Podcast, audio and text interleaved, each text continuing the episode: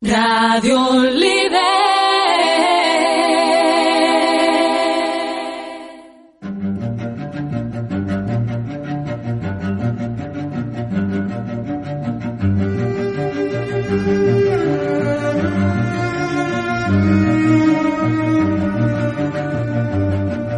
Aquí comienza Radio y Hacking, programa de Radio Líder dedicado al mundo de los servicios de inteligencia y la ciberseguridad, con Antonio Lodeiro y David Marugán.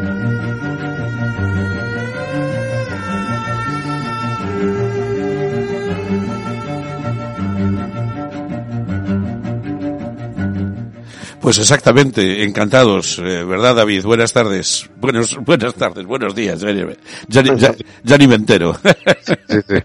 Vamos acelerados. Buenos vamos, días. buenos vamos días. muy acelerados. Yo cuando empiezo los programas siempre eh, hay un momento muy adrenalínico antes de empezar, ¿no? A pesar, sí, a pesar de que llevo años y años y años en, Da este- igual, en este negocio, parece- sigo, sigo sintiendo la misma excitación cada vez que empiezo un programa, así con el, las anotaciones, eh, el ordenador abierto y dice, bueno, a ver, vamos allá. Y sigo Eso es sintiendo- bueno, eso es bueno. Sí, sí, no, no se pierde, no se pierde.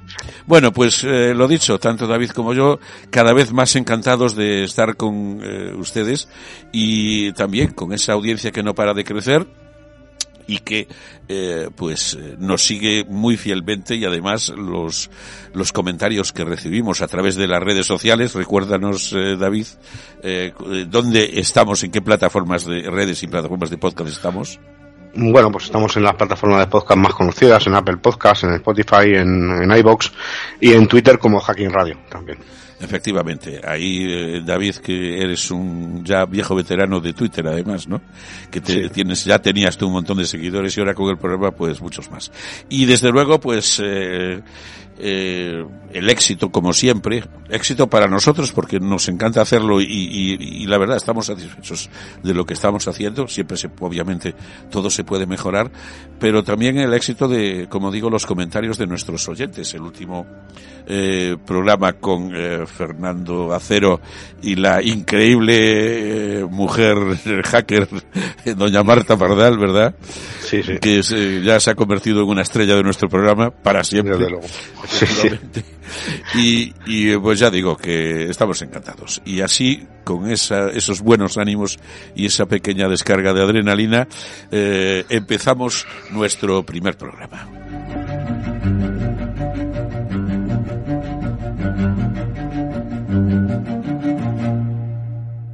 Ya estamos con ustedes y como siempre empezamos con las noticias. Eh, bueno, tenemos un poco de todo. ¿eh? Hay algunas cosas que no por eh, los, los ataques de siempre, ¿no, eh, David? Sí, sí, sí. Bueno, los que se repiten siempre de ransomware tenemos El ransomware que varios. se está, se está convirtiendo en una industria aparte. O sea, el turismo, eh, no sé qué, la fabricación de automóviles y el ransomware, ¿no? Sí, no, y además ya lleva tiempo, o sea, no es nada nuevo y, y esto parece que va increciendo. O sea que tenemos noticias recientes de, de, un, de un ataque a, a MediaMark, al grupo MediaMark, y bueno, de hace ya unos días y que podría, podría afectar al Black Friday y que bueno, que ha afectado a tiendas en Holanda, en Bélgica, en Alemania. También parece que en España algunos usuarios se han quejado de que no podían hacer devoluciones o que no, no podían hacer ciertas compras o lo que sea, aunque como siempre pues la empresa pues de momento está trabajando en la recuperación y rehúsa pues dar muchos detalles, ¿no? Y bueno, pues Bueno, de poco momento antes- dicen que Poco antes del Black Friday, además, ¿no? Sí, sí, claro, claro. Entonces, bueno, pues, eh, bueno, estas cosas ocurren y, y no tienen, podría ser que los atacantes estuvieran ya mm, tie- desde hace tiempo en, en sus sistemas, podría ser, es una hipótesis, y justo aprovecharán el peor momento para la víctima, ¿no? Que sería, en este caso para MediaMarkt, pues obviamente sería un Black Friday. Pues efectivamente, porque, bueno, todo el mundo lo sabe, aquí en España, eh, eh, algunas, básicamente el ataque se concentró en Holanda, Bélgica y Alemania, es una multinacional alemana de probablemente el minorista de productos electrónicos más grande de Europa. Tiene unas mil tiendas en 13 países, una empresa que lleva 50, casi 50 años funcionando. Y, eh, bueno, le pidieron, por cierto, eh, unos eh, 50 millones de dólares en bitcoins, eso sí, que son unos 750 bitcoins. O sea que está carilla la cosa, ¿eh? Por cierto, lo de los Bueno. bitcoins. Bueno, eso es lo que se dice, ¿no? Que tampoco la, empresa normalmente no, no confirma ni desmiente. En, lo único que se remite es que, es que están intentando analizar e identificar los daños sufridos y la recuperación. Y oh, también, como es obvio, en cuanto a la política de comunicación, pues se limitan a, a ello y sí que luego hay ciertos investigadores y ciertos medios que, que bueno, que anuncian que, se ha recibido una petición de rescate o lo que sea. Bueno, eso ya lo iremos viendo con el tiempo. También ha, parece que hace, más recientemente todavía, eh, un ransomware ha afectado al grupo Dan, a la cervecera. Bueno, eso, eso es una línea roja que yo personalmente no puedo consentir que se cruce. Sí, bueno, el dejarnos, no, esto es, es un, lo digo un poco jocoso, pero eh, es un ataque a, una de las mayores cerveceras de España, ¿no? Sí, sí, sí, sí, y bueno, y de hecho siempre están los comentarios un poco, ya sabemos cómo somos los españoles y tal, en plan coña, ¿no? De que juega la cerveza, que ya, que ya los cibercriminales no tienen ningún tipo de ética, que ya atacan hasta las cerveceras, que eso es ya una línea roja y tal. Bueno, un poco en plan sorna, pero la verdad que la cosa es seria. Y esto pues parece que ha afectado a, en principio se decía que había afectado al funcionamiento de la fábrica que tiene Edam en el Prat, y, pero que también repercute en otras operaciones de la, de la empresa. Sí, sí, mm. sí. Un ataque también igual que el, eh, eh, pues eh, atacan a los servidores, ¿no? En el caso de MediaMar se había, habían, se habían hecho con el control de más de 3.000 servidores de la compañía de MediaMar, digo, ¿no? Sí. Y aquí, y aquí, como dices tú, prácticamente, pues bloqueada la mayor planta que tiene la compañía en, en el país, que es en el Prat de Llobregat, ¿no? Sí, y luego habrá que ver la, el, el, daño sufrido, si, si ha habido filtración de datos, si, si ha habido solo cifrado y petición de rescate, si no lo ha habido. Y bueno, ya luego hay una respuesta ante incidentes que tiene que analizar un poco el alcance de los daños sufridos, que eso ya, ya tarda más tiempo en, en tenerse. Sí, sí, además eh, hablábamos el otro día de, bueno, en Cataluña, mm, porque el otro día también hablábamos de la Autónoma Barcelona, ¿no? Parece que es un territorio propicio a, a ataques, ¿no? No, no sé. Yo creo que, que, no hay ningún territorio específico, sino que yo creo que, que es oportunista y en cuanto tienen acceso a, a, una organización a la que pueden sacar, eh, extorsionar, sacar dinero, pues, pues siempre que haya, no, no tanto por territorio geográfico, sino posibilidades económicas, pues van a, van a ser un objetivo, efectivamente. Y la otra noticia que tenemos, cambiando un poco de tercio, ya no estamos en los ciberataques, pero bueno, aquí eh, siempre hemos hablado de eh, agentes de inteligencia, de espías, y bueno, el otro día, sin ir más lejos, eh, pues a lo que nos tiene acostumbrados nuestro buen amigo y camarada Vladimir Putin, ¿no? A cosas que nos recuerdan a películas de espías. Sin más, ya no digo a lo que pueda pasar en la realidad, que es la muerte en Berlín de un supuesto espía del Kremlin tras precipitarse desde la embajada. Un hombre de 35 años, hijo de un alto cargo de los servicios de inteligencia rusos, acreditado como diplomático. Fue encontrado en la acera frente al edificio en pleno centro de la ciudad. Bueno, esto es eh, la monda, ¿no? Sí, sí. Bueno, de todas formas, no la primera. Ya ha habido casos, obviamente, anteriores, que esto recuerda mucho. Además, la embajada rusa está cerca de, de la puerta de Brandenburgo y es, es, un, es un sitio emblemático y tal. Sí. Y, pero bueno, que aparte ya en 2003, creo recordar, y en 2019, por ejemplo, hubo, hubo una, un asesinato de un excombatiente checheno en Berlín. En verano de 2019, creo bueno. que fueron do, unos motoristas que le dispararon unos, unos tiros en la nuca y, y que, de la que también acusaron a, a Moscú de estar, de estar detrás. Bueno, esto realmente es uno de los suyos, de los nuestros, por decirlo de un poco de, porque eh, el, el semanario Der Spiegel, eh, mm. bueno, tenías razón, la, la, la, embajada está en un sitio emblema, emblemático, a más no poder, porque es entre la, el, la puerta de Brandenburgo y el bulevar famoso Unter der, Unter der Linden, sí. ¿no? Bajo los tilos. Un nombre mm. tan poético solo se le puede ocurrir a un alemán, para, para una avenida, ¿no?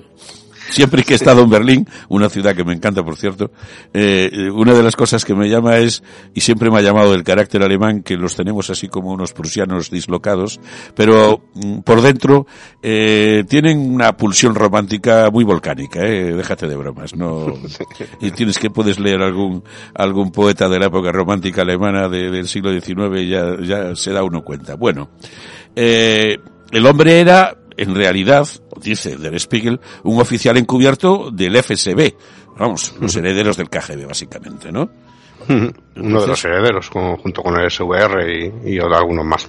Eh, sí, eh, según los medios como Bellingcat, por ejemplo, que los oyentes si no conocen Bellingcat, es muy muy recomendable, es un medio de investigación de fuentes abiertas, ante fuentes abiertas muy importante que ha hecho ya investigaciones muy relevantes, sobre todo en el ámbito ruso. ¿Puedes, puedes, eh, ¿puedes deletrearlo? Porque yo tampoco lo conozco. Lo voy a hacer en alfabeto fonético. Bravo, Eco, Lima, Lima, India, November, Golf, Charlie, Alfa Tango, Bellingcat. Bellingcat, perfecto. Bellingcat. Pues eso, eh, recomendación. Muy, muy, recomendable, ¿eh? esta, esta web. Eh, dicen que era, que era Kirill Zalo, hijo del teniente general Alexei Zalo, que era eh, jefe de la Oficina de Protección del Sistema Constitucional del FSB, que, bueno, que ha sido señalado algunas veces este departamento como, como responsable de ciertos o presuntos responsables de ataques a opositores, ¿no? como a Navalny y etcétera. Teniente general Alexei Zalo, efectivamente. Eh, que decir eh, Oficina de Protección del Sistema Constitucional, eh, en, dicho en Rusia puede sonar un tanto paradójico, ¿no? Porque digo que... Ellos han elegido el nombre. Que es el nombre de un escuadrón de asesinos, vale, interesante nombre para... en ese sentido. También hay otra, ya que hablas de Belincat, hay otro sitio que se llama Dival, ¿no? La campana. Mm, que, que, también creo, he oído hablar de él, ¿no? Sí, ha hecho investigaciones también muy, muy, muy interesantes. bueno, lógicamente la embajada rusa ha dicho que todo lo, nos lo hemos inventado los malvados capitalistas, sí, son especulaciones y, que un trágico accidente, un trágico accidente, en fin. Eh, sí, pero luego parece que ha impedido el, ha impedido la que se hiciera un forense al cuerpo, algo así, al tener estatus eh, diplomático, no sé, creo que han impedido la autopsia del cuerpo o algo así, o sea, sí, sí, que fácil no lo han puesto. Eh, eh, pues efectivamente. Y mientras tanto, pues eh, seguimos preocupándonos por Navalny y, otras víctimas del el terror de Putin. Bueno, pues hasta aquí nuestras noticias.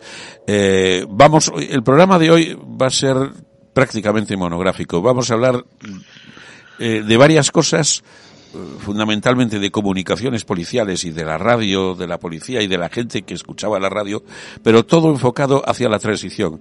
Eh, a mí me agrada especialmente que hagamos eso, David, porque yo últimamente, sobre todo en la gente menor de 40 años, vamos a poner ahí el, tope, aunque bien podrían, aunque bien podrían ser casi 50 a veces, eh, eh, observo un desconocimiento extraordinario de el, el fenómeno político tan, tan importante que ha marcado nuestras vidas y el devenir de nuestro país, como fue la transición de la dictadura a la democracia. Estoy hablando de que es importante. Hay gente que dirá, hablará del régimen del 78, otros diremos que, eh, qué fantástico haber traído la democracia a este país a, través de, pues lo que fuera, un pacto lo que fuera entre unos y otros, que es básicamente lo que se pidió al final de la guerra civil.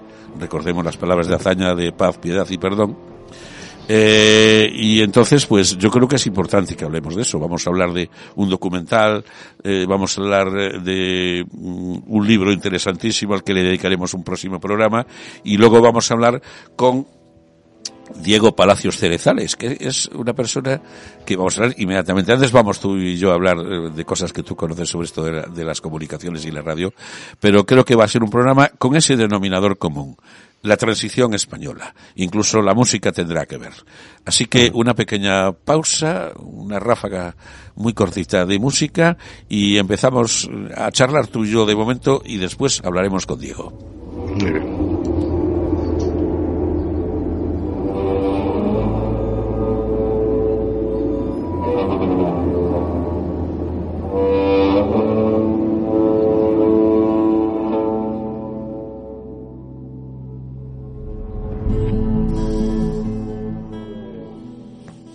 Pues como digo, antes de hablar con Diego, pues eh, a ver, David, eh, eh, ¿cómo se escuchaba la policía en los 80? Porque en los 80 y en los 70 y en los 60 y en los 50, porque había, yo creo que como dos maneras, ¿no?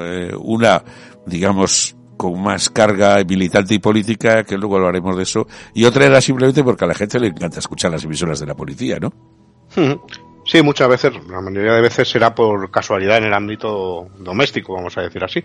De hecho, una de las cosas que a mí, eh, cuando era pequeño, me animó a meterme en este mundo de las comunicaciones y de la radio, es que casualmente, con los aparatos receptores que teníamos cualquiera en, una cocina de los 80, imaginemos el, en mi caso era un radio año, eh, pues un radio típico con la FM comercial analógica de toda la vida, pues justo en la parte baja del dial, donde veis que aparece todavía hoy, obviamente, porque estamos hablando de radio analógica en FM como hoy, eh, que es, bueno, ya hay radio digital, etcétera, pero sigue, seguimos utilizando esa banda analógica.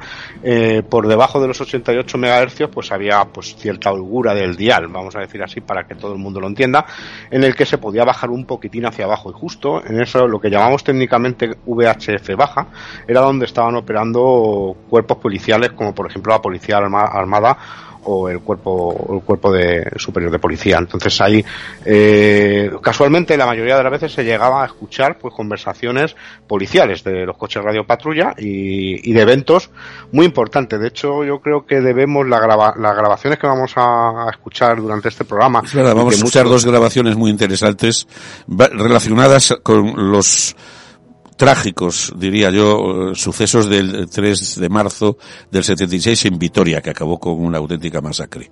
Que eh, explicará muy bien de qué estamos hablando. Sí, hay, hay grabaciones de muchos tipos. Las más relevantes quizá pues sean los que tú has dicho, los sucesos de los conocidos como sucesos de Vitoria, el 23F, el más conocido, también los Afermines del 78, mm. el asesinato de un manifestante en Málaga, el atentado de Carrero Blanco. Son algunos de los hechos relevantes de la transición en los que alguien estaba escuchando en su casa, un adolescente o otra persona adulta, eh, en la que estaba escuchando y eh, al hacerlo con radio cassette normalmente eh, tenías una cinta a mano y te era relativamente fácil apretar el botón de grabación y, nos han quedado, no muchos, porque la verdad que es muy difícil, yo hablando con, con, Diego sobre este tema, pues es complicado el, buscar grabaciones de aquella época, pero sí que han quedado en esas cintas de aquella época, ya se han pasado a medios digitales en algunos casos, grabaciones de hecho que son históricos. Eh, sí, sí, sí, perdona, continúa, continúa. Sí, de grabaciones de hechos totalmente histórico, que si no fuera por estos radioescuchas ocasionales, vamos a decir así, eh, no, no, no tendríamos y, y que podrían ser también, eh, aparte de un testimonio histórico importante, una fuente documental histórica muy importante, también, eh, ¿por qué no? Eh, como se han dado en otros casos, podría ser una prueba de cargo, ¿no? Para, para algunos hechos que, que fueron tragedias.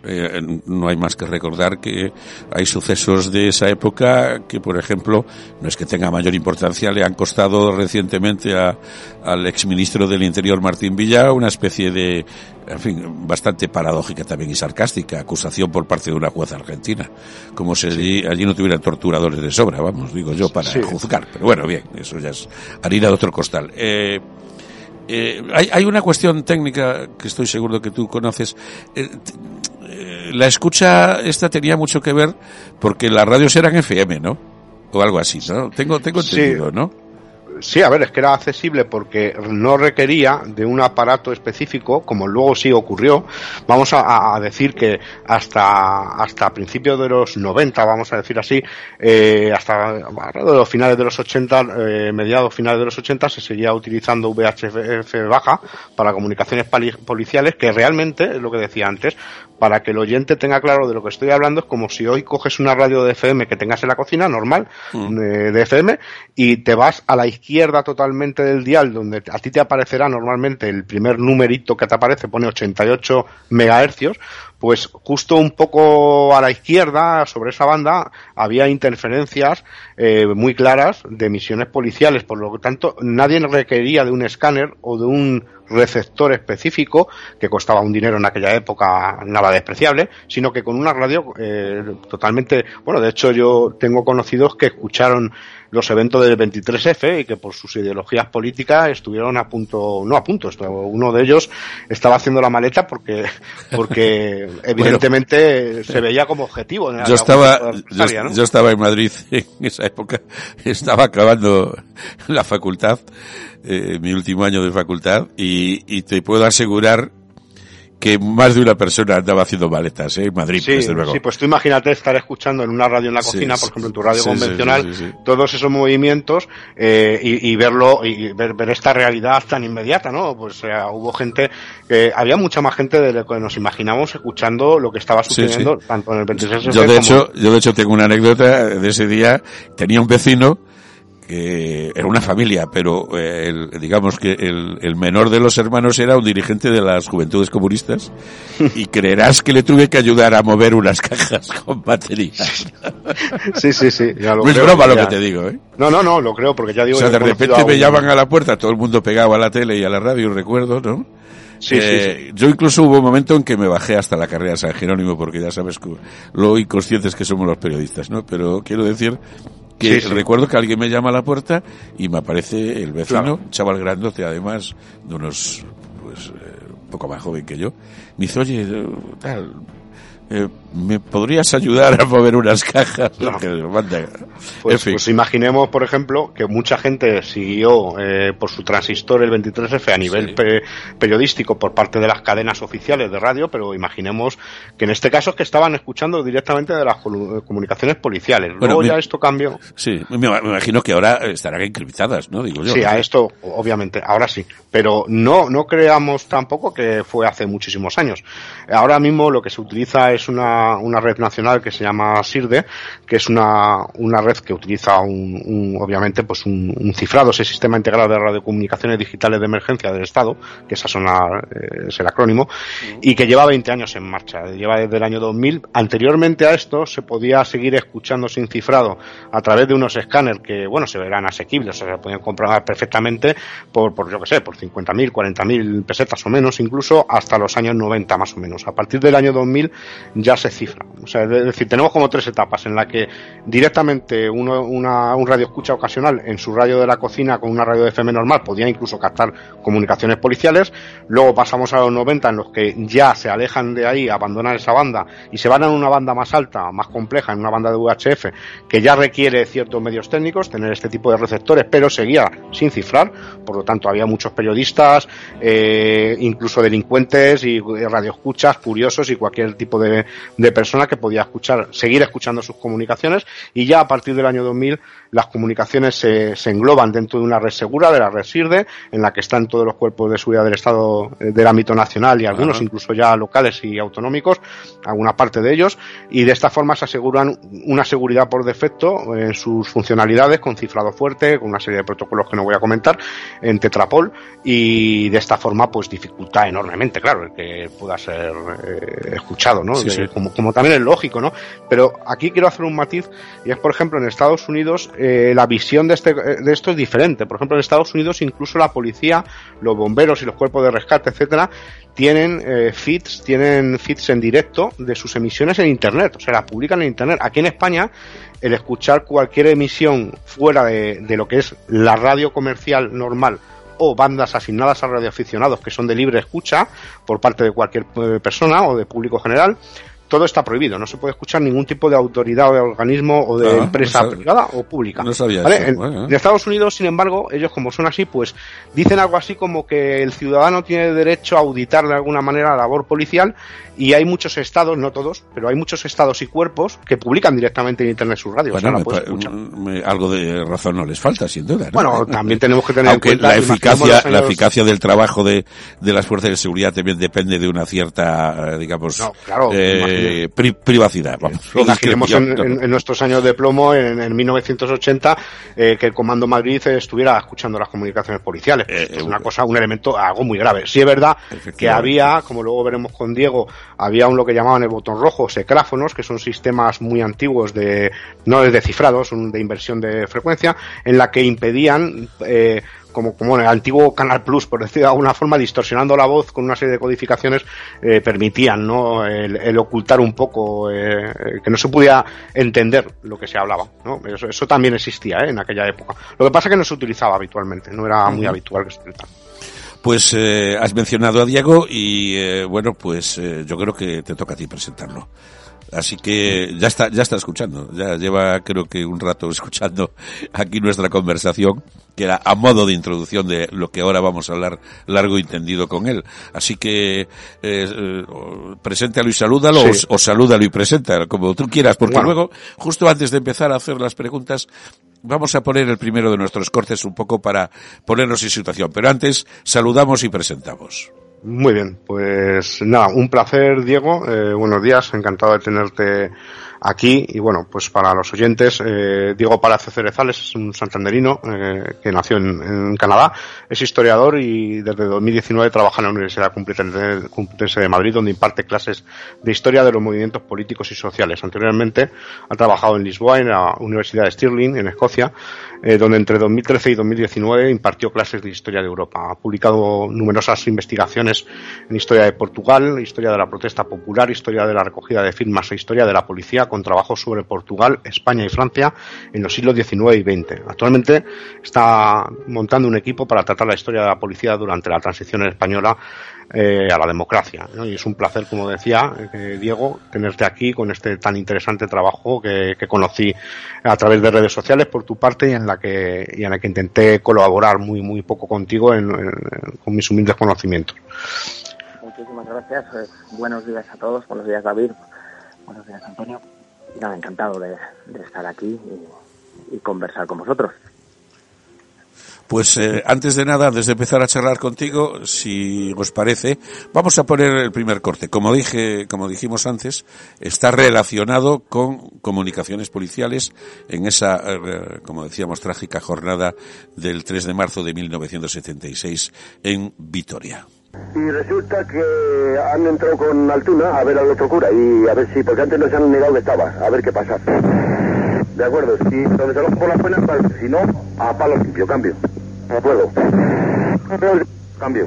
Mira aquí, si no, no podemos hacer nada en, San Francisco. Va a tener un esfuerzo, si no, no hacemos nada, si no, nos marchamos de aquí. Ya estado yo con un, con un cura, pero resulta que no es el párroco. Entonces aquí ya hemos estado dentro, pero esto está muy malo. Bueno, la auténtica voz de la historia. No me extraña que, Diego esté interesado en, estas cuestiones, porque esto es casi como una reverberación de la historia susurrándote al oído directamente. No, Diego, perdona que empiece ahora yo el fuego. Ahora entra David. La posibilidad de escuchar, de escuchar a los policías hablando en, hablando en vivo, ¿no? Durante, durante esos episodios, pues ya, hace, ya hace 40 años y más. David, adelante. Sí, eh, pues lo primero, eh, ¿cómo surgió la idea de, realizar este trabajo que por otra parte me parece muy interesante y cuáles fueron las mayores dificultades, Diego, en la, en la investigación que acometiste?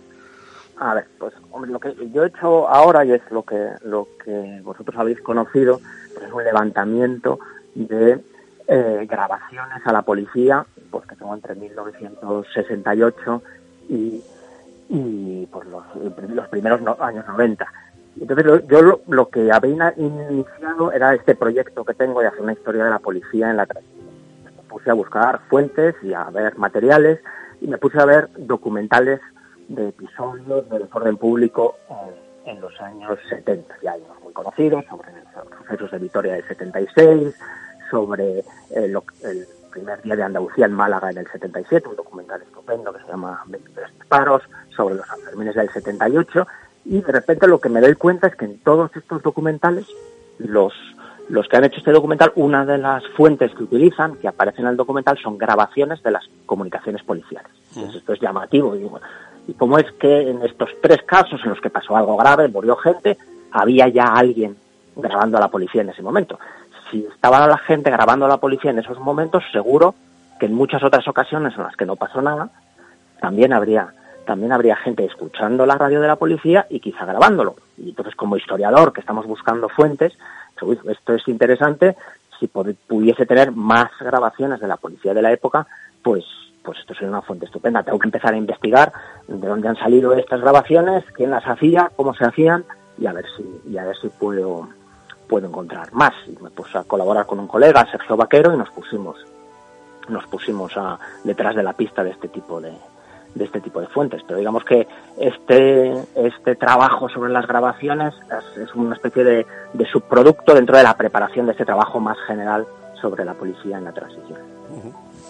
Eh, he leído alguna cosa que eh, has escrito que comentabas que el ministro del Interior, eh, que hablábamos hace un rato de él, por eso esa causa, causa que tiene pendiente en Argentina, eh, que de joven en el colegio mayor escuchaba la radio policial, estamos hablando de los 50.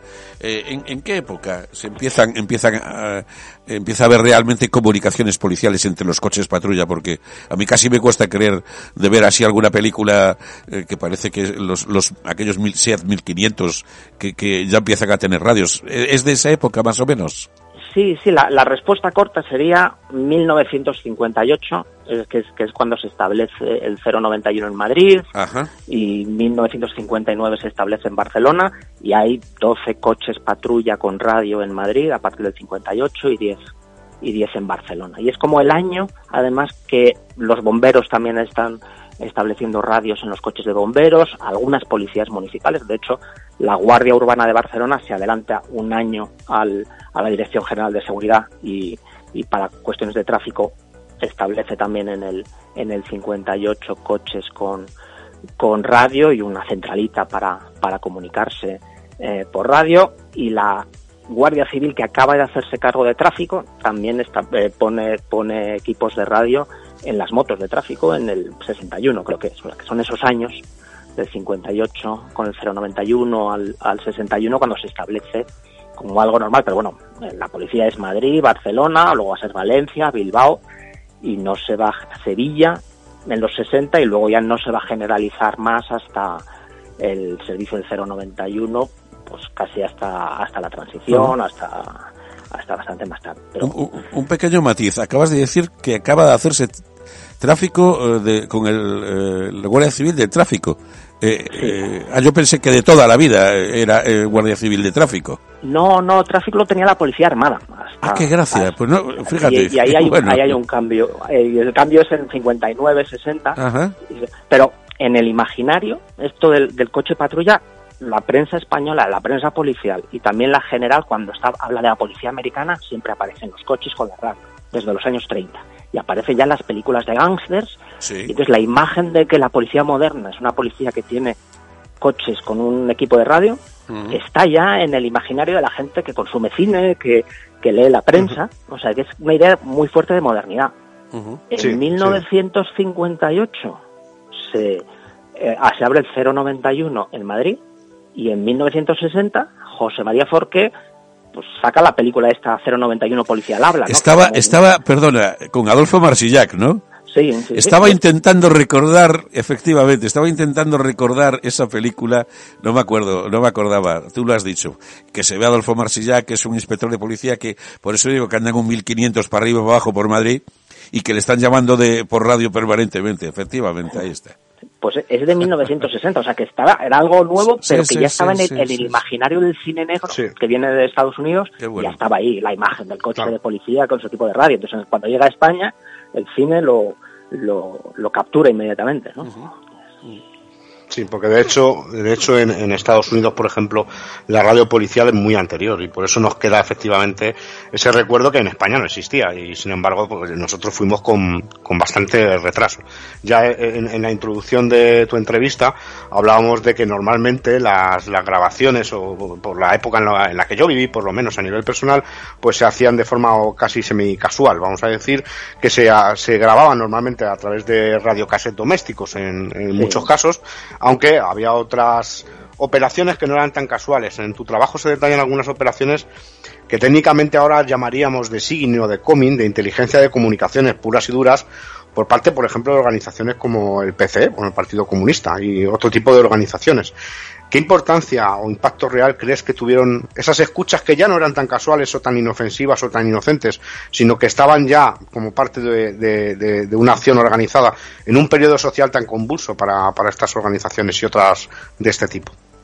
Claro, en el caso del PC, que es una de las cosas que, bueno, fui al archivo a ver si encontraba algo, porque había visto que, claro, que entre la militancia antifranquista, escuchar a la policía y grabarla había sido algo importante.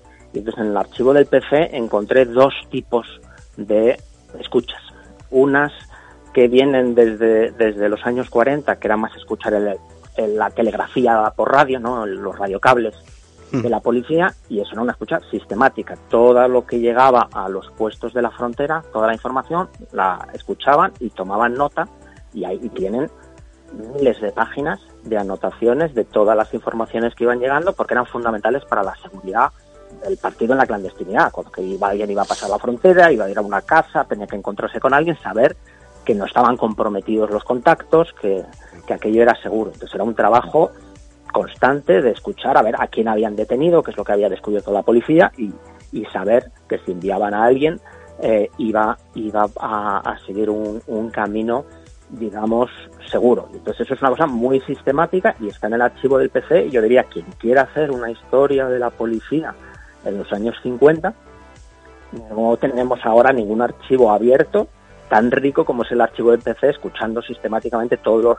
los, los son radiocables, o sea, que es telegrafía por, por radio mm. y, y, transcribiéndola toda. Entonces eso es un tipo, un tipo de escuchas que fue muy importante para, para esa actividad clandestina. Y luego hay otras que hacían las escuchas, digamos, por razones tácticas a corto plazo cuando organizaban una jornada de lucha. Jornada de lucha por las libertades pues, del 30 de abril de 1968 ahí eh, escuchaban ya el, el H50, o sea, la radio eh, a nivel de una ciudad, de Madrid, de Barcelona, y todas las comunicaciones, para saber cómo se estaba moviendo la policía y si en un momento dado algún piquete, algún grupo que estaba en algún sitio estaba en especial riesgo y se le podía dar un aviso que pues que saliese de allí otra cosa. Y tenemos, y curiosamente, en algunos de estos casos, no solo lo escuchaban y lo utilizaban tácticamente, sino que lo grabaron que eso es lo que a mí me interesaba más. Y entonces podemos hoy en día escuchar a los policías de Madrid y Barcelona de 1968, 71, 73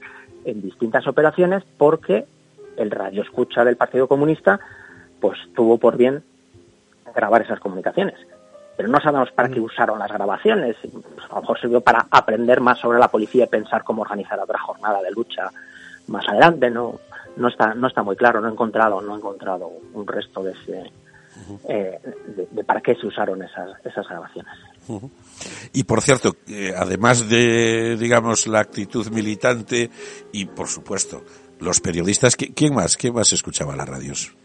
Pues da la impresión de que cualquier ciudadano, lo que estabais comentando antes, y que decía David, que se podía escuchar la radio con un con un receptor casero, y da la impresión que además en un contexto en el que la calidad de la información era muy limitada y existía censura, si sucedía algo llamativo, se oía un bombazo, se oían unas sirenas. Ahora está pasando algo, alguien está en su casa, no sabe lo que pasa. Si quiere en el momento tener algo de información, sintonizar la radio de la policía parece que era, que era algo natural y que mucha gente hacía eso. Y entonces, lo, y en algunos casos, además, uy, esto parece interesante, le daban al botón de grabar. tenemos esas grabaciones extraordinarias, pues el asesinato de, del presidente del gobierno, del almirante Carrero Blanco, las comunicaciones de los policías, eh, ha habido aquí, que ha sido una explosión de gas, ha pasado algo, no, no vemos el coche del presidente, es toda una grabación, entonces porque seguro que hubo muchísimos madrileños que oyeron ese bombazo y fueron a sintonizar qué es lo que estaba pasando para, para tener para tener información en, eh, en ese momento.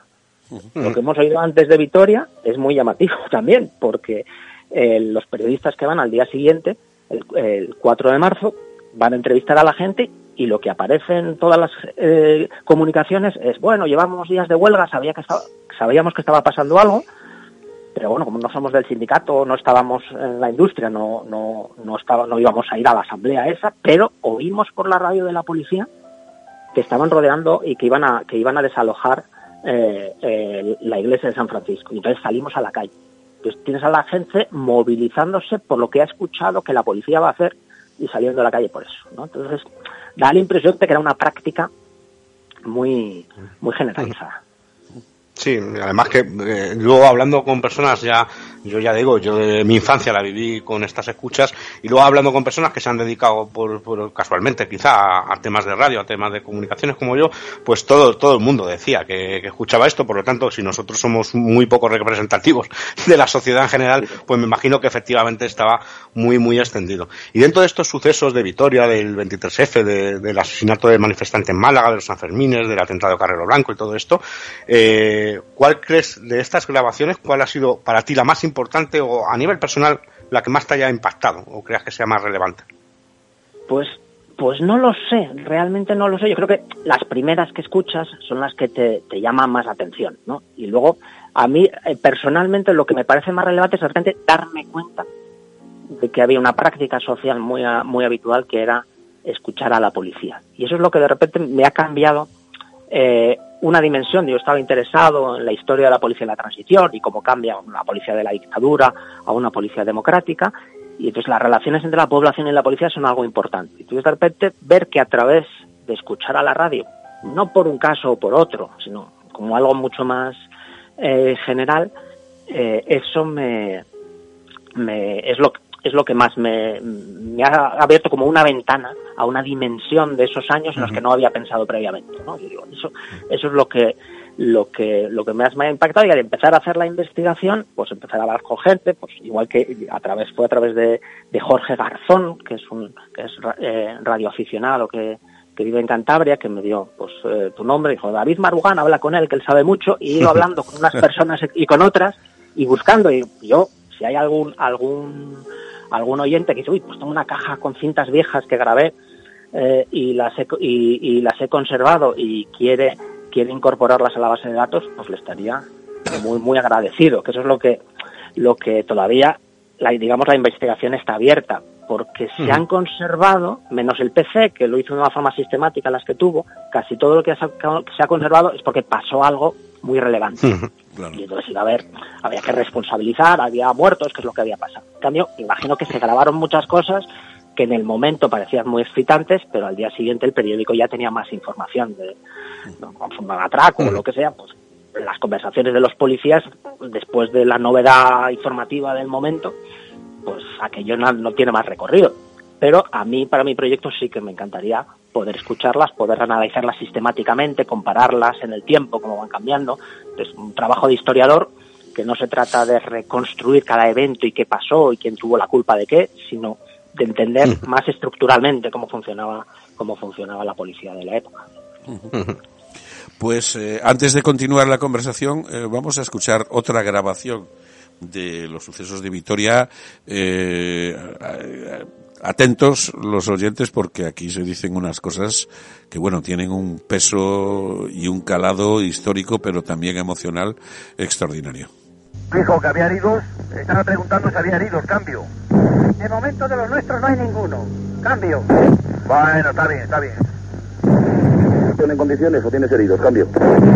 Varios heridos, cambio. ¿Qué tal está el asunto ahora por ahí? ¿Cambio? Eh, después de figurar, después de tirar igual mil, mil tiros, pues y romper toda la iglesia de, San Francisco, pues eh, hazme contar cómo está toda la calle, está todo, cambio.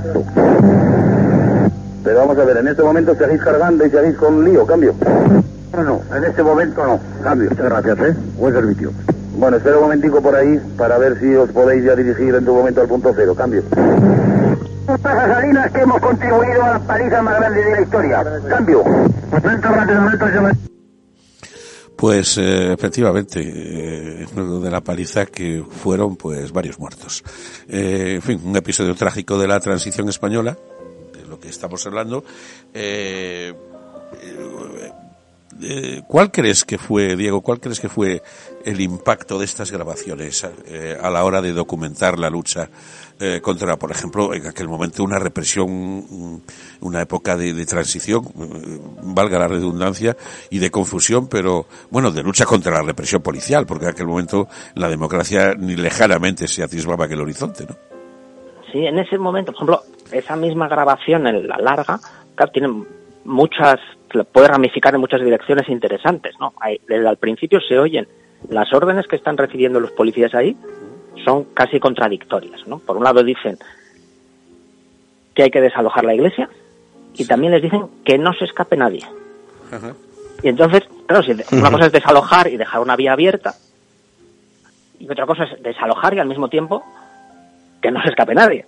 Entonces ahí la ratonera es, es el, el, resultado de, de, no tener, da la impresión de que no tenían un, un, una idea muy clara de qué, de qué se trataba, de detener a los activistas o de vaciar la iglesia, que no hubiese la asamblea. Entonces ya, ya es como la, la propia grabación documenta que había bastante confusión de cuál era el objetivo de la, de la, de la, de la operación.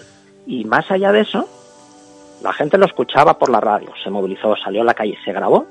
Y por ejemplo, esta grabación, ahora estuve haciendo comprobaciones de dónde había sacado. Esta es una grabación que llegan, llegan de Madrid, el, el colectivo, gente del colectivo de cine de Madrid, que son del Partido Comunista, y se van a Vitoria a, a documentar lo que ha pasado. Y empiezan a hacer entrevistas y les pasan las cintas. Y lo editan. Ellos entonces editan unas cassettes que son sobre los sucesos de Victoria y se las quitan de las manos, las editan clandestinamente, sacan 2.000 copias y las van vendiendo en mano. Dicen que nada de lo que habían hecho nunca se lo habían quitado de las manos así y les financiaron al colectivo su trabajo durante, durante un año a partir de cassettes de audio en las que estaban las grabaciones, las grabaciones de las conversaciones policiales y una serie de entrevistas y grabaciones de, pues, de la humilía del entierro, una, es como una especie de, de, cinta editada muy crudamente, pero eso fue un éxito de boca a boca y de irla vendiendo y luego la vendían y luego la gente hacía copias y se distribuía, pues aunque no hubiese eh, abriéndose la guerra de información en el año 76 está es ese momento ahí que, que, están cambiando cosas pero pero todavía todavía no se sabe ni cuánto ni hacia dónde y esa distribución clandestina de cintas pues es un éxito porque la gente está muy interesada y no se fía de las versiones oficiales, no se fía de lo que vaya a decir Fraga, de lo que va a decir el telediario. Todavía existía el parte oficial, que todas las radios tenían que dar el parte de Radio Nacional y esa era la, la información de lo que había pasado. Pues es un es, es un caso pues muy que, en el que se pueden se le pueden sacar muchos filtros de qué es lo que estaba pasando en ese momento. ¿Eran conscientes los cuerpos de seguridad que estaban siendo escuchados? Eh, a lo largo de tu investigación, eh, ¿conociste si, si eran conscientes? O por lo menos eh, la mayoría de ellos eran conscientes de que eran escuchados. Si era así, ¿Por qué crees que no se utilizaba más de forma habitual eh, o alguno, sobre todo en eventos, no digo en un coche radio patrulla que haga intervenciones de patrulla normal, sino en eventos que podrían ser bastante críticos? ¿Por qué crees tú que no, no se utilizaba ninguna de esas otras medidas que ya existían, como el botón, el coloquialmente llamado botón rojo o secráfono? Y en tu opinión, ¿cuál es el cuerpo policial eh, que mejor protegía sus comunicaciones en ese aspecto? Pues yo creo, eh, bueno, sí que está claro que son, son conscientes en, claro, en 1968 o sea, hay un caso en Sevilla que están, hay una huelga en la universidad en Sevilla y los estudiantes tienen, la huelga es sofisticada y tienen un, están en un 600, un grupo de estudiantes que lo aparcan junto a la jefatura y están escuchando a la policía. Y después de varios días eh, escuchan a la policía y usan la información, se lo mandan a los compañeros qué es lo que va a hacer la policía y les ayudan a escapar o decidir dónde organizan las asambleas y, y y en un momento dado la policía lo descubre, los detienen, van a juicio y lo hacen un juicio de faltas, en ese caso todavía es en el 68, son bastante, eh, las penas son muy, muy ligeras, lo mismo unos años después hubiese, les hubiese costado bastante más, pero hay un servicio de radio escucha de los estudiantes que lo han, los han detenido, o sea que lo saben perfectamente que está sucediendo, que está sucediendo eso. Y da la impresión de que saber que la gente lo escucha, pues que el propio Martín Villa les dijese a los policías cuando se hizo ministro del de, Interior en el 78 para congraciarse con ellos. Eh, la primera vez que va a visitar el cuartel de Moratalaz, decir, no, si, si yo de chaval sintonizaba la radio de la policía, o sea que era una cosa suficientemente banal para que tuviesen perfecta conciencia. Entonces, las grabaciones, por ejemplo, de, de Málaga, de los episodios de Málaga, hay un momento dado que detienen a, un, alguien que describen como alguien de las derechas que ha salido con una escopeta de perdigones diciendo que va que va a, ir a tiros contra los manifestantes y entonces le detienen. Entonces, podría ser alguien importante, da la impresión que no saben muy bien quién es. Dicen, no digan nada más, silencio de radio sobre el asunto, busquen un coche con el punto rojo. Y háblenme de esto por el punto rojo porque no queremos que nos escuchen y que se sepa quién es y que, y que tengamos aquí un lío con alguien políticamente influyente que no, Entonces se ve que, que se preocupan porque saben que puede haber alguien escuchando. ¿Por qué eh, no, ¿por qué no, no es más sistemático el uso del, del secráfono, ¿no? Es el nombre, el nombre técnico, el punto rojo, que es como, como lo llaman ellos. Eh, yo creo que primero es la idea de la, de la censura. Que como no se va a poder publicar, no se va a poder que está, está muy protegida la O sea, policía. que les, les daba igual, básicamente. Sí, quiere decir que, que, que hay un momento dado que sí, que, que podrían decir, sería mejor que no los escuchasen, pero, pero tampoco va a haber ningún periódico, no- ninguna radio, ninguna televisión que vaya a hablar de, que vaya a hablar de esto. Entonces, que, que ahí hay una protección eh, muy importante y los periodistas cumplen.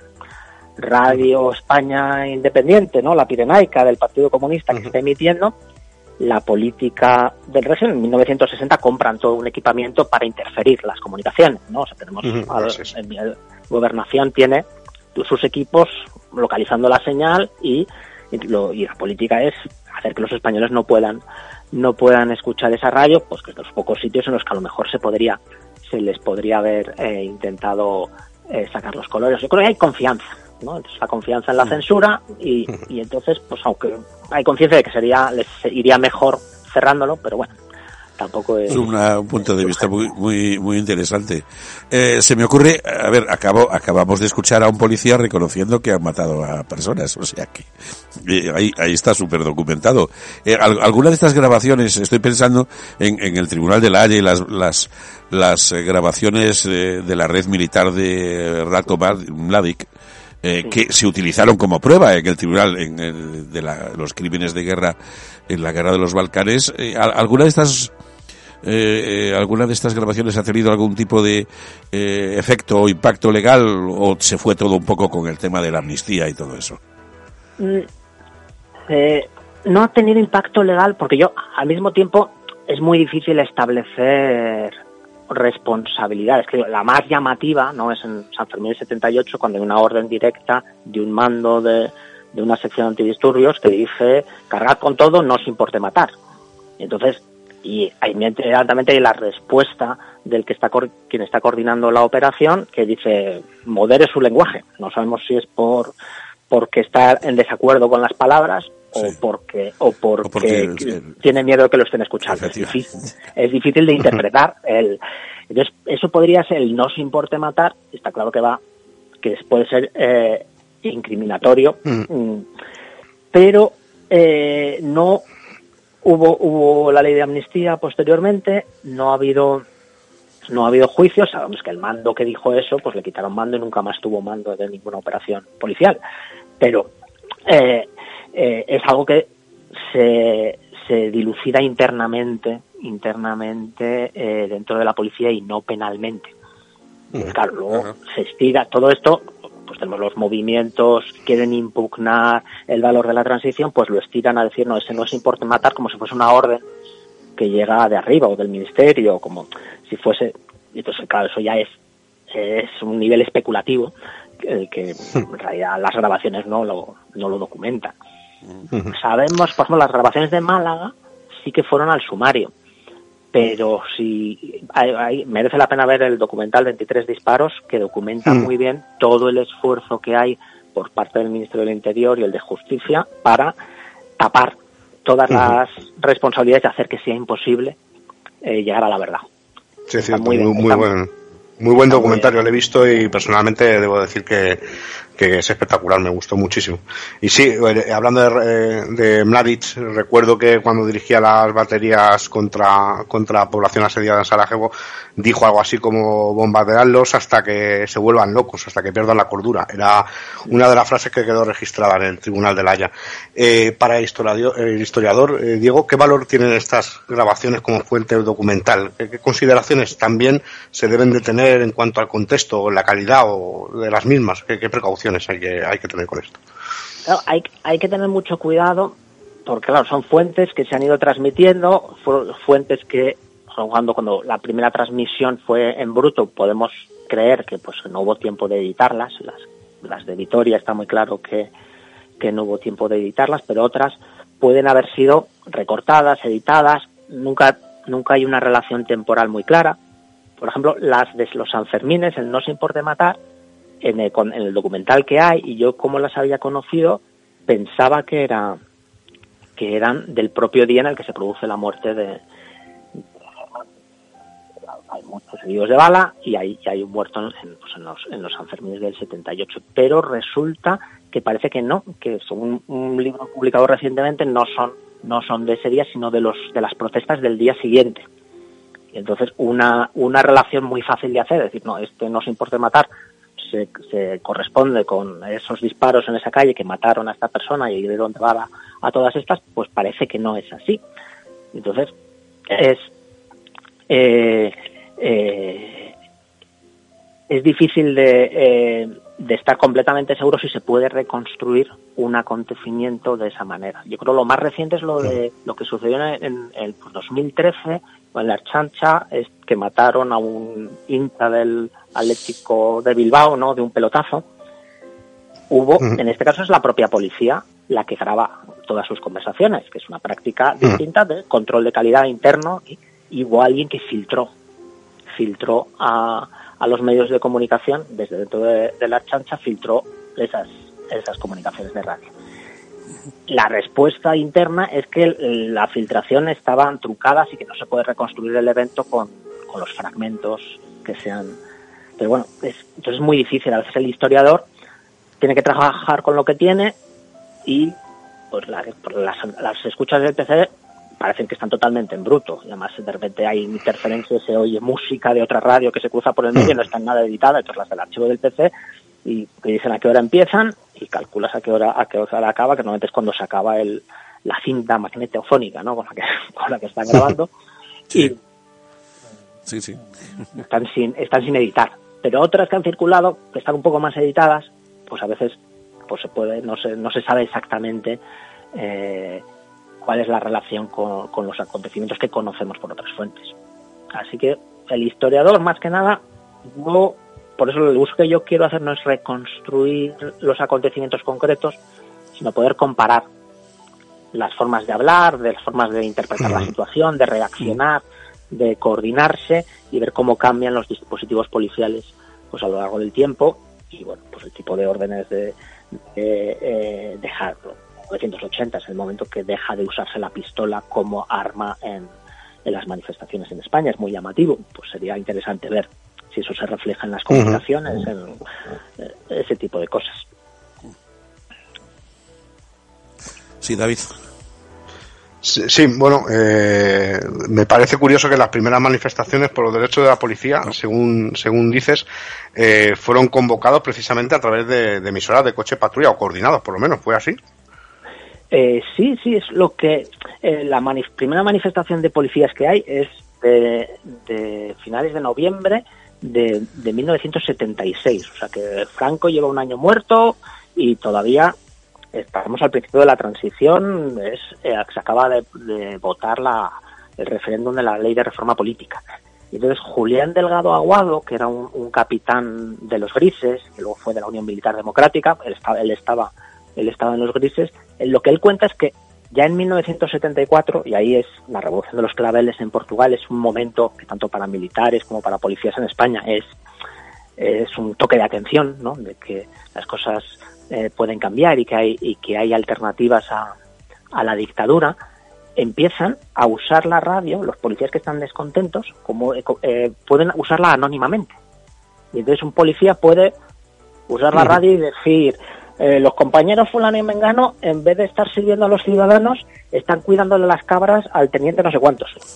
Y no se sabe quién lo ha dicho, pero suena claro, por la radio, suena de un coche a otro. Y entonces empiezan a circular mensajes de denuncia de que hay cosas que no funcionan bien, de, digamos, de relaciones muy jerárquicas y muy los policías, los grises de, de a pie se quejan de que los oficiales del ejército muchas veces los tratan pues como soldados que los tienen para recados, para hacerles el jardín y que y no se pueden profesionalizar como policías. Y entonces empiezan a usar las emisoras de esa manera. Y para la manifestación del 76, o sea, de hecho, tienen que hacer un informe sobre qué es lo que está pasando porque empieza a preocuparse ¿no? los mandos con esos mensajes anónimos que aparecen.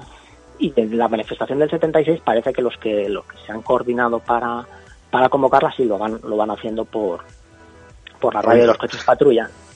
Hoy en día no, no, sería posible ese anonimato. En las redes actuales digitales ya creo que sería más, más complicado, ¿no? Sí, sí, eso ya, ya queda una huella que no, que en ese momento, en ese momento no. Hombre, el interlocutor no, puede cambiar, pero, pero efectivamente ahora es diferente. Eh, Diego, eh, ¿habéis podido recopilar material así escrito, manuales, eh, pues claves e indicativos, por ejemplo, equipos, características técnicas de equipos, incluso equipos propiamente dichos, y alguna otra documentación con respecto a esa época? Estoy, estoy en ello. Todavía, sí, sí, muy, muy poco. O sea, lo he visto que tengo que ir, más me lo, me lo recomendó, me lo recomendó David, ir al, al museo de, de la policía en Ávila, que tienen, tienen muchos muchos equipos de radio. Hay la, por ejemplo, Telefunken aparece como una empresa que pone mucha publicidad en las, en las revistas eh, de la policía. O sea, que da la impresión que está está vendiendo, está vendiendo sus equipos. Antes, en los años 30, hay un intento por estándar eléctrica, pero no. De hecho, hay, hay algún reportaje en prensa policial sobre los coches con radio en Estados Unidos y la posibilidad de que, oye, que hay una empresa que nos lo vende, pero no se, no se llega, no se llega a hacer. Y luego claves, por ejemplo, cuando yo estaba leyendo cosas de la policía, pero no estaba con este proyecto, que era más de los años, de los años 60, eh, o sea, vi que publicaban en las, en las revistas policiales los esquemas de comunicaciones como, como formación profesional para los, para los policías. Pero en ese momento no estaban estas cosas y no le presté atención. Pues ahora tengo que volver atrás y hay, o sea, ya hay fuentes eh, que nos relativamente de fácil acceso si permitieran hacer esa, esa reconstrucción de cómo, de cómo, de cómo funcionaban las redes, las redes en cada ciudad. Muy bien. Y ya para finalizar, porque nos estamos quedando por desgracia sin tiempo en esta interesantísima entrevista, eh, para concluir un poco, ¿cuáles son los próximos, tus próximos pasos en este interesante trabajo? ¿Cuál es, ¿Cómo va a evolucionar este proyecto? ¿O qué tienes pensado hacer? Pues quiero, me gustaría a ver si consigo algunas grabaciones más. Hay muchas que todavía tengo que transcribirlas y, ahora he estado recopilando fuentes y haciéndome una idea, ¿no? De dónde vienen estas grabaciones y esta, esta práctica de escuchar a la policía y grabar a la policía, que es, como el, descubrimiento que está por detrás de este, de este proyecto. Y aquí unas fuentes para la historia de la policía, podemos escuchar a los policías y esto es algo que no que no sabíamos. Aparte, los archivos de la policía son de difícil acceso cuando no hay alguno que está destruido, pero bueno, hay muchos que existen, pero son de difícil acceso, pero hay otras fuentes que, gracias a la gente que escuchaba a la policía, pues, pues podemos hoy escuchar a los policías de esa época y podemos analizarlos sistemáticamente y entonces ahora el siguiente paso es hacer, hacer ese trabajo de análisis sistemático y poder entender esos dispositivos policiales, esas actitudes de los policías y cómo ante el cambio de legislación, cuando la manifestación, la huelga se convierte en un derecho y los policías ya se tienen que relacionar de una manera distinta con, con la gente que está eh, manifestándose en huelga, pues cómo se refleja eso en el dispositivo policial y yo creo que está una fuente sistemática de, escucha de los dispositivos policiales pues nos puede permitir reconstruir eso, ¿no? reconstruir ese, ese cambio. Pues muchísimas gracias, Diego. Eh, una auténtica lección de historia que te vaya muy bien, porque aquí tienes mucha, un amplio campo extraordinario Está bueno, tienes muchísimos libros, eh, vamos, que hemos comentado simplemente a, a abuela pluma tu biografía, pero bueno, has escrito desde La Revolución de los Claveles a un libro que estaba yo ojeando antes eh, de comenzar el programa, a culatazos, ¿no? Que, es, que es sobre el orden público Portugal, por poner un ejemplo, ¿no? Un país que conoces muy bien, además, ¿no? Y la Revolución de los Claveles y, y todo eso, en fin. Eh, fantástico, gracias, te lo agradecemos de verdad tu tiempo y tus conocimientos para simplemente eh, mandárselos a nuestros oyentes. Ha, eh, sido, ha sido un placer, nada, ha sido una conversación muy, muy agradable. Bueno, compartir las cosas que a uno le entusiasman, que a veces uno dice, pues está un poco loco, se está ahí escuchando las radios policiales y encontrar gente con la que compartirlo es. Sí, sí, pues estamos locos todos entonces. Aquí. acabas de explicarnos la cantidad de sentido que tiene hacer ese tipo de locuras, o sea que perfecto. Un abrazo muy fuerte, Diego. Hasta luego. Un abrazo, Diego, muchas gracias. Muchas gracias. Bueno, pues eso, historia viva, ¿no, David? Sí, sí, luego que sí. Acabamos de repasar. Pues eh, rápidamente vamos ya a nuestra última eh, sección, que como todo el mundo sabe, libros, series, películas y siempre la despedida con un poco de música.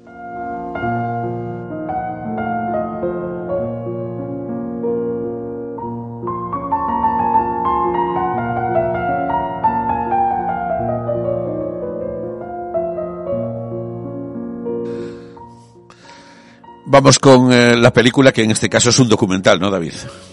Sí, sí, sí, es Informe General, que es yo creo uno de los documentales eh, pues más, más representativos de esta época de la que hemos estado hablando, del paso del régimen franquista a una sociedad de derecho, ¿no? de la transición. Y bueno, es un documental en el que aparecen muchos políticos de aquella época, eh, entrevistas, cortes, políticos que en aquella época todavía eran clandestinos, eh, hay muchos metrajes de, de manifestaciones, de, bueno, es interesantísimo de Pere Portabella y bueno, de hecho creo que sacaron una segunda parte hace relativamente poco y además tiene una cosa, sí, y además tiene una cosa interesante y es que creo recordar que abre el documental con unas grabaciones policiales, como bien decía Diego, una que creo que son de la diada de San Boy en el 76 mm. y, y bueno, eh, pues su banda sonora es la radio policial también, por eso me llamó la atención y creía que quería que, bueno que, que los oyentes conocieran este este, documental para ambientarse. ¿no? es fundamental eh, conocerlo, hablábamos antes un poco de un cierto vacío, el mismo vacío informativo que dice eh, Pere Portabella que existía y que le llevó, que le llevó a, a, rodar algo tan emblemático como informe general. Yo creo que, no sé si se podrá ver en los archivos de la, del MACBA, ¿no? Del Museo de Arte Contemporáneo de Barcelona, ¿no? En algún sitio tiene que estar por ahí para verlo, ¿no? en el MACBA está, está referenciado. Yo no sé si se puede visualizar. Desde luego hay un enlace y una ficha de, de este documental y también sé que está en, en Filmin, creo que recordar, en la plataforma de, de contenido de pago.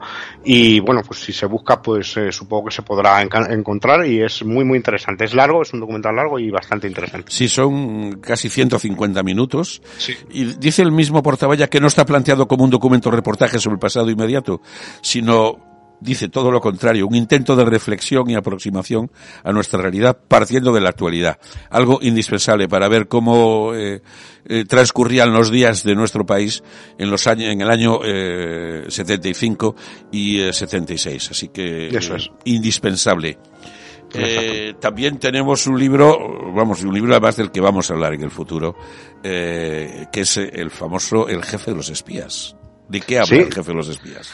Sí, ya eh, comenté así muy muy rápido en el anterior programa que me lo empecé a leer. De hecho, no he podido finalizarlo por motivos de, de, trabajo y personales, pero estoy en ello y bueno, es interesantísimo. Se llama el, es el jefe de los espías y es el archivo secreto, digamos, de, de Alonso Manglano, de, que fue pues director del CSIC eh, durante el 23F y, y, durante el gobierno de Felipe González, más o menos entre el año 1981 y 1995, donde guardaba unos cuadros de notas y unos informes de inteligencia que fue acumulando en, según parece, en casi 200 kilos de documentos que, que tenía guardados y que, bueno, sus herederos pues han puesto a, a disposición de los, de los investigadores y que, y que bueno, ahora Magnífico. tenemos un, un, archivo ingente. Eh, a mí, yo he, no quiero hacer spoiler, yo he, he, leído cosas que me han, que aún eh, teniendo cierto conocimiento de esa, de esa época y del sector de la inteligencia y tal, me ha sorprendido muchísimo sí. algunas revelaciones que, que, que, tenía de relaciones de algunos eh, jefes de Estado y de algunos políticos que desfilan como el rey Juan Carlos, Adolfo Suárez, Mario Conde, eh, Felipe González, obviamente, y bueno, que son protagonistas y que mm, se ven una serie de relaciones y de reacciones y de, conversaciones con, con este, con el protagonista del libro que, que la verdad no te dejan indiferente. Yo nunca había escuchado, muy sorprendente. Es que es eh, muy raro que de, tan pronto, de alguna manera, tan pronto, en fin, son, son 40 años, pero mm, los archivos de un jefe de inteligencia salgan de repente a la luz. Es interesantísimo. Yo lo he empezado a leer también y, uh, y lo, lo, quiero acabar porque vamos a dedicarle un programa a esto. Y además sí. va a estar aquí con nosotros gente que trabajó con el teniente uh -huh. general Manglano, que como bien dices tú, manejó con mano de hierro, era eh, asesor del rey por un lado y jefe de el sí. antiguo CESID, que ahora es el CNI, y que eh, además de los claroscuros que obviamente acompañan a todo jefe de un servicio de inteligencia, es el modernizador de los servicios de inteligencia sí, españoles, sin duda, y el hombre que ayudó eh, desde desde la trascienda a consolidar la democracia, porque desmanteló dos golpes de Estado y mantuvo a raya a los elementos más extremistas de la eh, ultraderecha española y sobre todo de la ultraderecha española dentro del ejército del país. Eh, así que esos son, digamos, sus grandes logros. Y luego, como todo jefe, de hecho, eh, eh, fue nombrado por Calvo Sotelo justo después del 23F y estuvo con Felipe González 14 años, o sea que, eh, vamos, era una persona de confianza y de, sobre todo del rey y cayó por el, un asunto de unas escuchas ilegales. Mm. No tenía muy buena relación con los periodistas, eso tengo que reconocerlo, pero bueno, ¿quién, eh, como suelo decir yo también, aquí no estamos para hacer amigos, con, cada uno los, cada uno que haga su trabajo. No, los, los, los, los agentes de inteligencia al suyo y los periodistas del nuestro. Porque así es como va bien la democracia. Cada uno hace su maldito trabajo, ¿no? no hay por qué llevarse bien, que no estamos aquí para esto. Bueno, Sí, te- ah, sobre eso, uy, al- sí, eh, con nuestros invitados cuando hablemos eso, tengo mucho interés en, en, en hablar de este asunto en concreto porque eh, eh, yo en esa época ya había empezado a ejercer mi profesión y estaba en Madrid y eh, he conocido historias de la relación entre el CSID y la prensa eh, de todo tipo. Así que eso en próximos programas. Yo creo que con un poco de suerte, antes de Navidad y de cogernos unas pequeñas vacaciones y si no después. Pero al principio lo intentaremos antes de Navidad, pues hablar de este magnífico libro y de las, la cantidad de cosas que revela. Eh, bueno, como siempre, un par de series rápidamente, porque ya llevamos aquí ya nuestro tiempo al límite. Eh, dos, eh, eh, dos series. Una del 2018 con dos temporadas que se puede ver en HBO y Stars que se llama Counterpart. Eh, no tiene traducción, además, bueno, es como contraparte, evidentemente, pero habla, es una mezcla de, eh, de eh, espionaje y ciencia ficción, porque ayer, el otro día, eh, hablábamos en nuestro anterior programa del hombre en el castillo, esto es también un poco lo mismo, es como si la Guerra Fría eh, no hubiera sido un enfrentamiento entre un bloque y el otro, sino entre dos realidades paralelas, ¿no?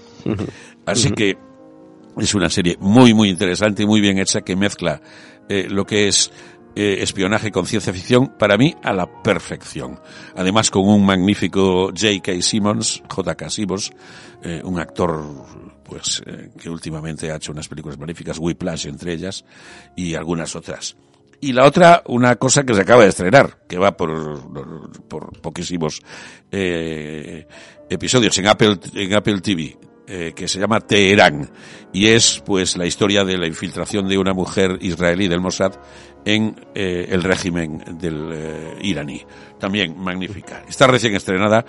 Mm, Yo lo poco que he visto me ha encantado y, y bueno, fantástico. Y bueno, hasta aquí, eh, don David, magnífico otra vez. Otra vez nos lo hemos pasado bien y otra vez ha, Sí, vol- sí. ha volado el tiempo para variar. Sí, sí. Yo me lo he pasado pipa, ¿eh? Con, con el tema de la radio policial Bueno, y es con, que eso a con ti Diego. te gusta, como decía, como dice en mi pueblo, te gusta más que comer con los dedos, ¿no? sí, sí.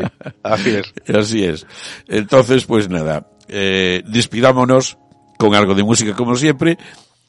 Y como y eh, hemos hablado mucho de la transición y de los años 70, pues qué mejor que una canción que ya no hace falta ni eh, ni eh, anunciar ni, ni dar el título. Para los que tengan menos de esos 30 o 40 que yo decía, es por definición la canción más, más representativa de la transición y de los años 75, 76, 77, hasta que eh, aprobamos la Constitución y se celebraron las primeras elecciones democráticas. Así que con eso nos despedimos. Gracias a la audiencia, como siempre, gracias David, un fuerte abrazo para ti para toda la audiencia. Antonio. Un abrazo. Gracias a David Espósito, nuestro magnífico técnico que facilita eh, enormemente la labor en este programa. Y eh, nada, hasta el próximo programa. Sin más.